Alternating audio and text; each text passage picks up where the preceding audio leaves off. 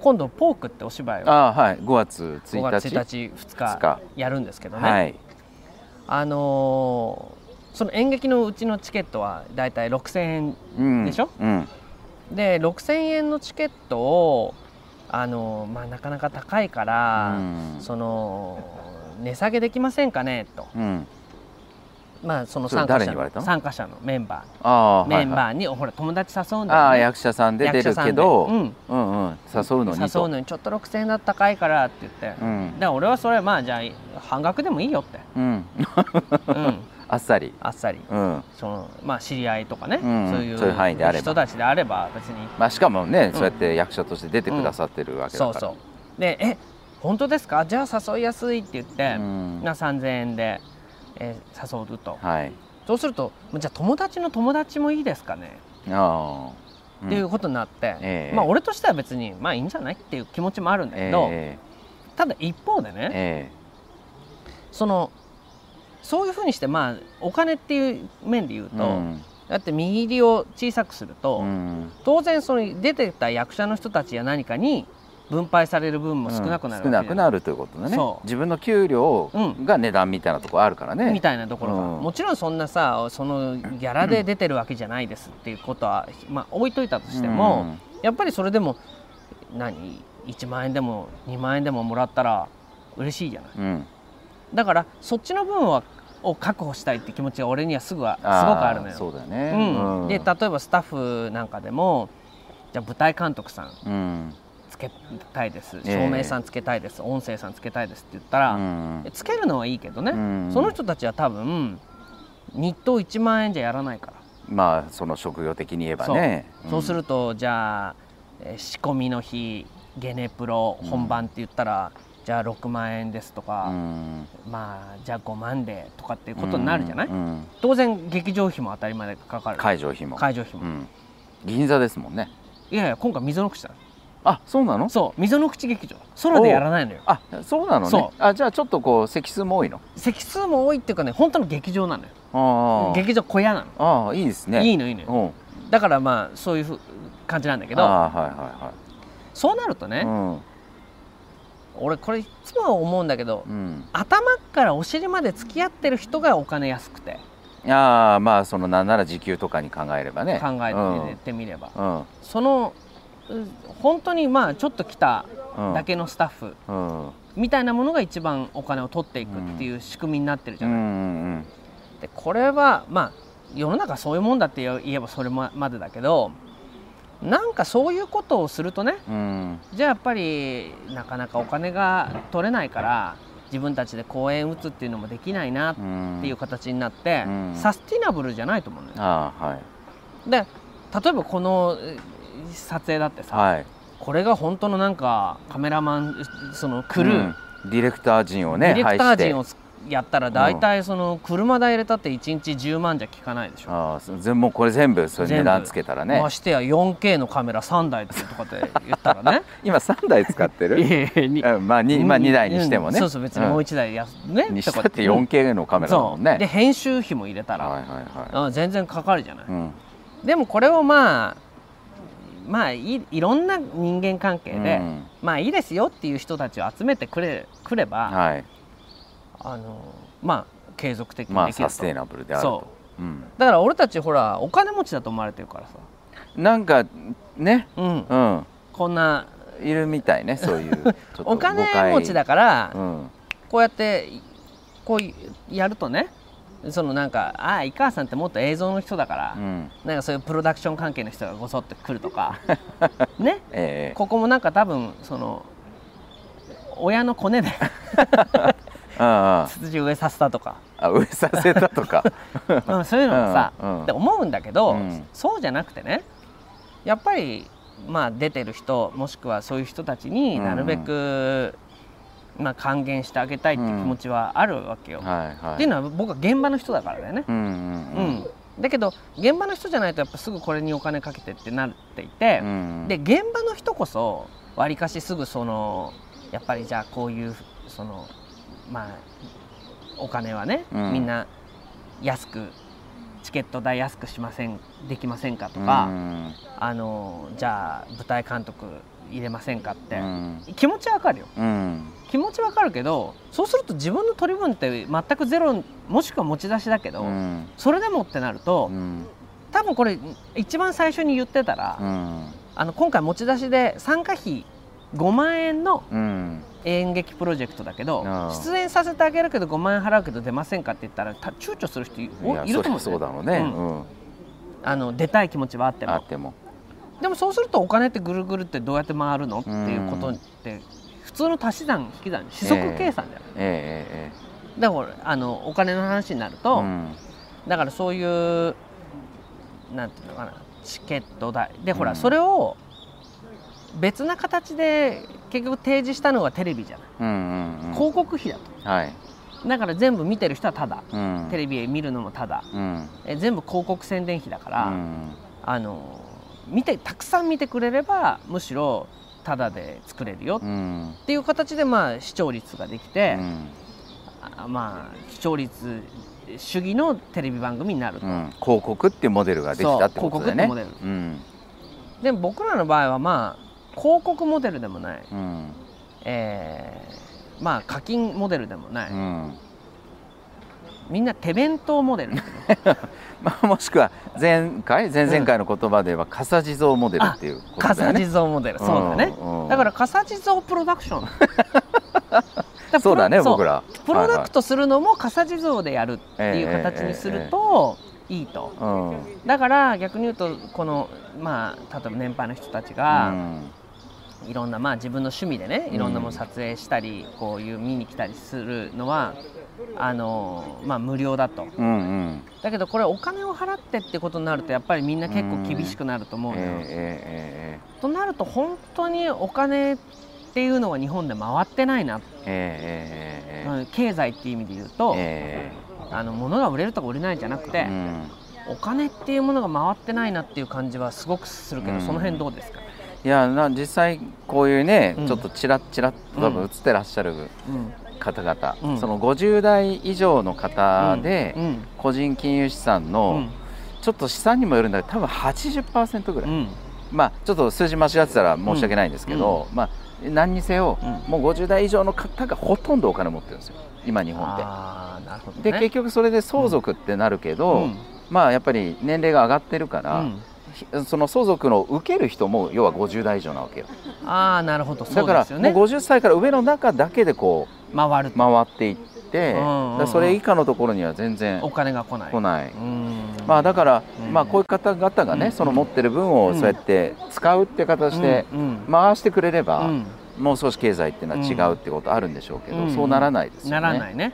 だからそれはまあこういうえー方たちはこういう方たち、こういう方たちって言い方変だけど ええ。高齢者の人は高齢者の人でね、ええ。そこそこ心配だよとか。まあそうだよね、うん。いつ病気になるかとか。お金はそんなにねやっぱ年金暮らしだし、っていうこともあるだろうし、えまあ逆に言うと100均だのなんだのっていろんなものが本当に安くなってるえから、うん。そういうものだけでね、うん。逆に言うと贅沢は敵だと思ってる、え贅沢しないっていう世代だったりすればえさ、うんもう100円で十分でね、うんうんなんなら今の割り箸なんて昔よりいいから、うんうん洗って使うとか、はいはいはね、ペットボトルも洗って使うとか、いうんうん。っていうことになるとなかなかお金が回らない、うんうんだからやっぱり若い人たち若いってまあ僕らも若いに入るのか。いやもっと若い人たちか、うんまあそうだね。まあ真ん中ぐらいだね。うん。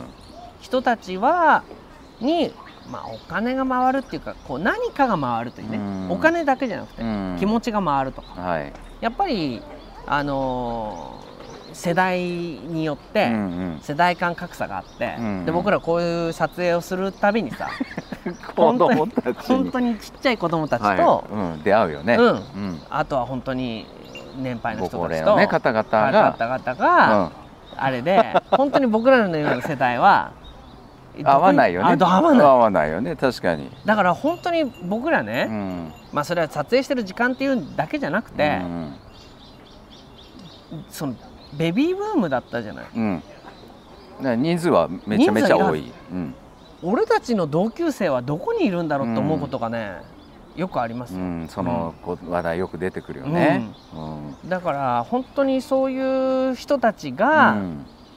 若い人たちと一緒にまあ僕らもねあの残念ながらお金ないからね。うんないですからね、うん。えだから本当は俺たちがお金いっぱい持ってればえね、えええ若い子たちにもそんな手弁当笠子地蔵プロジェクトとかってそんなこと言ってないでえね、うんちゃんと地蔵にも 金のまんじゅうをええ。あげてもいいんだけど。ね金のまんじゅう。そうんだけどなかなかそうもいかないっていう形の中で、うん。どう作っていくかっていうと、まあ、こういう形になってるっていうことだよね。そうね、いやあのねちょっとあのわ違う話題になるようなんですけど、うん。またちょっと戻ってきたいんうん、ですけど、うん。あのこの話したことあるかな？その手塚治虫とね、うん。あのウォルト・ディズニーの違いってことを思うことがあるの、はいはい。で年代的にもそんなに違ってない、まあ、うん。ちょっとウォルトのウォルト・ディズニーの方がちょっと先かな、まあ、ちょっと上の方かもね。うんかもだけど、あの両方ともね、うん。まあ、あのアニメーうんターでもあって、うんうんでじゃあそのうん例えば火の鳥と、うん。あのミッキーマウスとうん。どっちがそのアニメーション作品として優れてますかと、うん。まあ、火の鳥じゃなくて、まあ、うん鉄腕アトムでもね、いい。んですけど、うん。手塚作品とうん。ディズニーと、うん。何作品としてて、ね、ん。どっちが優れてるかって言われたら、まあ、これもこうつかつけがたいというか、まあ、なんならその思想性とかそういったことも含めて言えばね、僕は手塚治虫に一票入れたいっていう気持ちなわけですよ。はい。ただじゃあそれがねどれだけのビジネスになってるかとか社会に対して世界に対してのそのインパクトをもたらしたかみたいなことで言ったら、うん。まあ残念だけど圧倒的にウォルト・ディズニうんーなわけだよね。うん。だからなんかそのいい作品を作るっていう能力と、それを何かその事業化したりして、うん。一つの経済ビジネスにしていくってことの能力って、やっぱりちょっとこう違う分野うん。だと思うんですよね。うんであのーまあそのディレクションとプロデューシングと言ってもいいかもしれないけど、いやそうなった時に日本ってなんかそのいいものを作ることに対しての執着、こだわりってすごく強いし、で結果としていいものができているとも思うんですけど、まあ、それをビジネスにしていくっていうことに対してはあんまり意識がないっていうのかな、だからそのお芝居1個作るにしても、うん。それでちゃんと7 6000円なら6000円っていう値段をつけて、それを受け取ることで、うん。でまあ、逆に6000円取って払っても、まああのよかったなと思ってもらえるようなうん。何かを考えることで、うん。まあ、それがお金としても循環していくってことってあるはずなんだけど、まあ、そういうことにはあんまりなんかこうちょっと手を出したくないというかね、うん。あんまりそういうアイデアが湧かないというかね、なんかそういうことのちょっとこう、あの偏りっていうのはうんあるような印象がちょっとしてるんですけど。うん。今のこと聞いて思ったのうはん。2つあると思ったのね。あえー一つの側面としてあは、はいそのまあ、えー日本の人がお金を払って、例えばエンターテインメントに、まあ、お金を払うとかね、うん。何かを寄付するとか、うん。まあ、そういうようなお金の使い方にあの慣れてない、うん。えーあんまイデオロギーに払うっていうことではない、うん。まあ、空気で払うっていう空気の国民だから。ああその寄進とか寄付とかね、うん。そういうことはうん。勧進帳とかそういうのはあるけど、うん。ああるけど、うん。なんかこうこういう私つまりなんかこうきちっと自分でまあ自分っていう国家を作ったっていう自覚がないからうん。なのか、うん。まあそれはアメリカと比較してって意味だけどね、うん。アメリカだとやっぱり、えー政治の参加一つとってうも、ん。自分たちっていうものはこう思ってるって言わないと、はい。別なものにとって変わっちゃうっていう経験があるだろうから、はい。まあ、こういうようなあー思いうんっていうものをね、うん。あのーまあ、お金でに変えるなりなんなりっていうことっていうのは、まあ、ある。うん。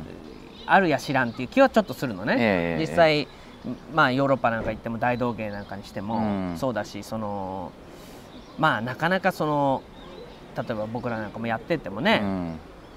まあわあ面白いって言ってくれないとか、ああ、うん、思っていたとしても？思っていたとしても。うんなんかちょっと笑っちゃいけないのかと思いました みたいなところが。お芝居の時にはそれ感じることあるよね。あるある。なんかその、空気がね。空気が、うんなんか。こんな静かにしてなきゃいけないと思いましたっていううん空気の問題っていうのが一つあって、はい。何かそういう、まあ、エンターテインメントまあエンターテインメントって言い方ないけど、うん。そういう、まあ、ものにお金を払うっていうようなことがちょっと払いづらい。うん。国民性であると。うんいうところがあると思うのね。はい。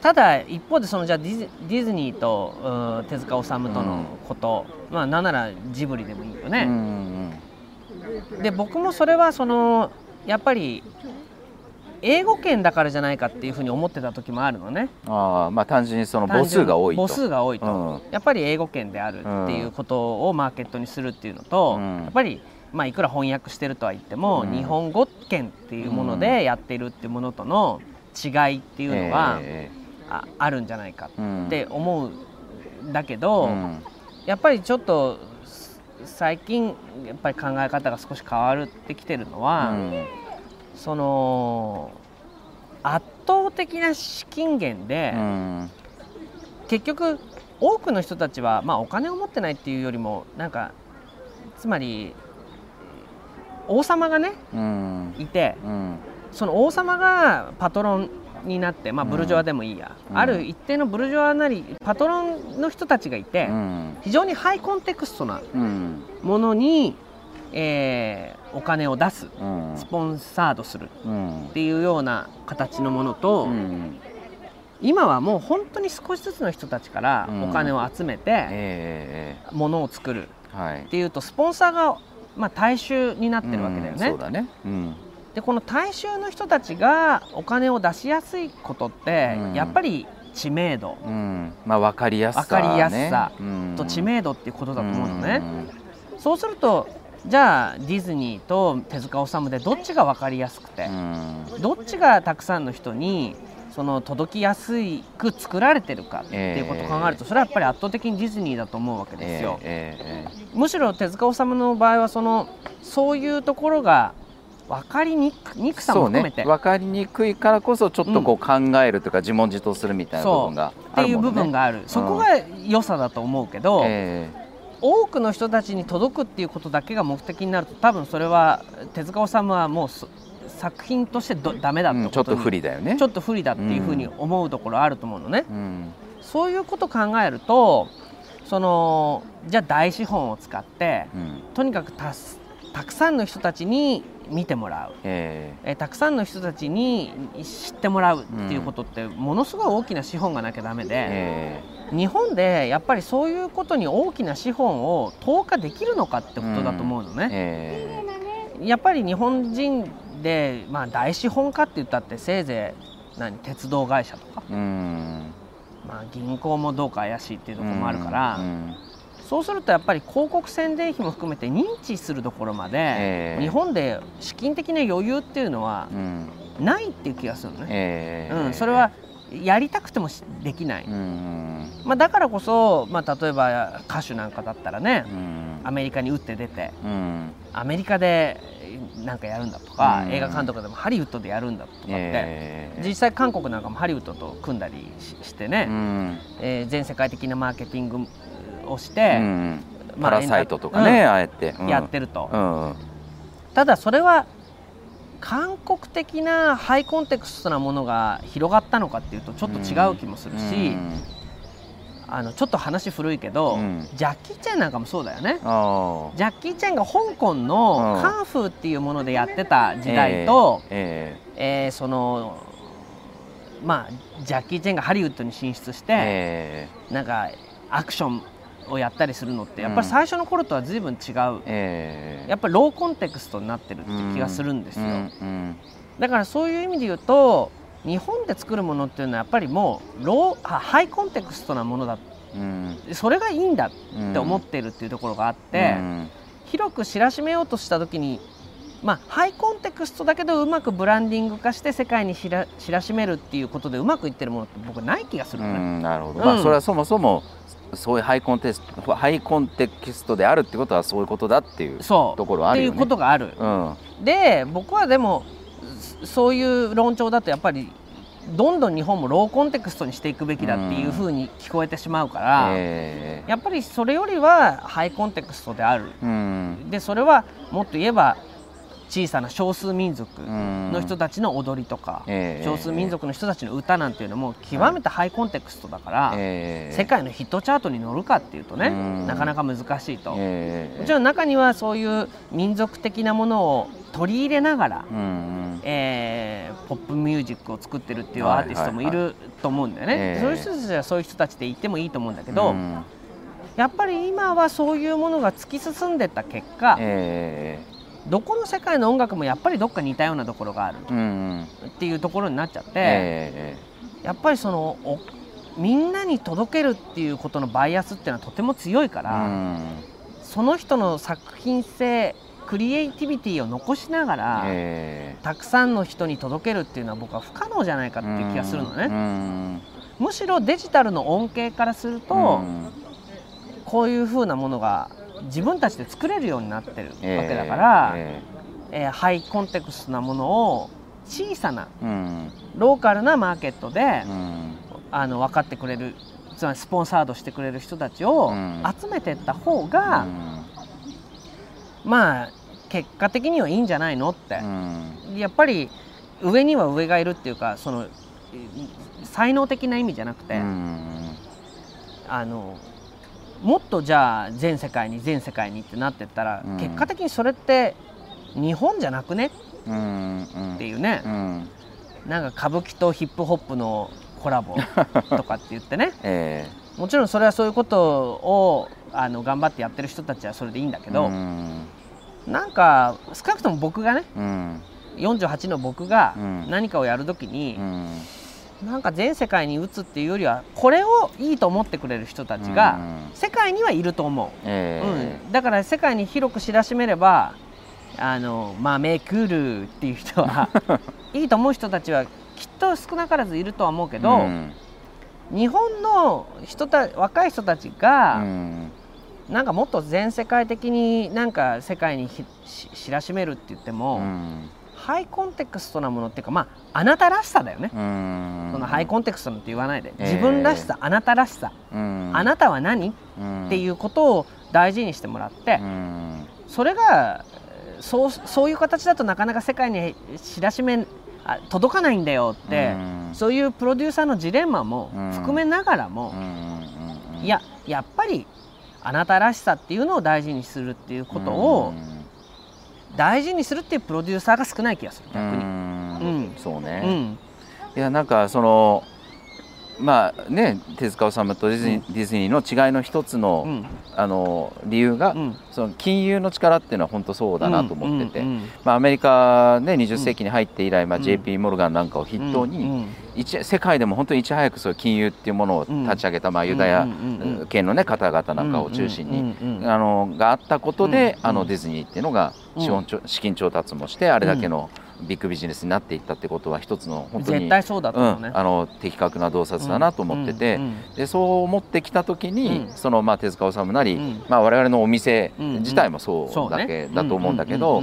あのそういうはそれとね、うん、ディズニー作品と比べるとちょっとコンテキストの高い、うん、まあ、分かる人には分かるみたいなタイプでやろうとした時に、うん、そういうものにその、あの資金をつけてくれるような金融の仕組みがないって話だよね。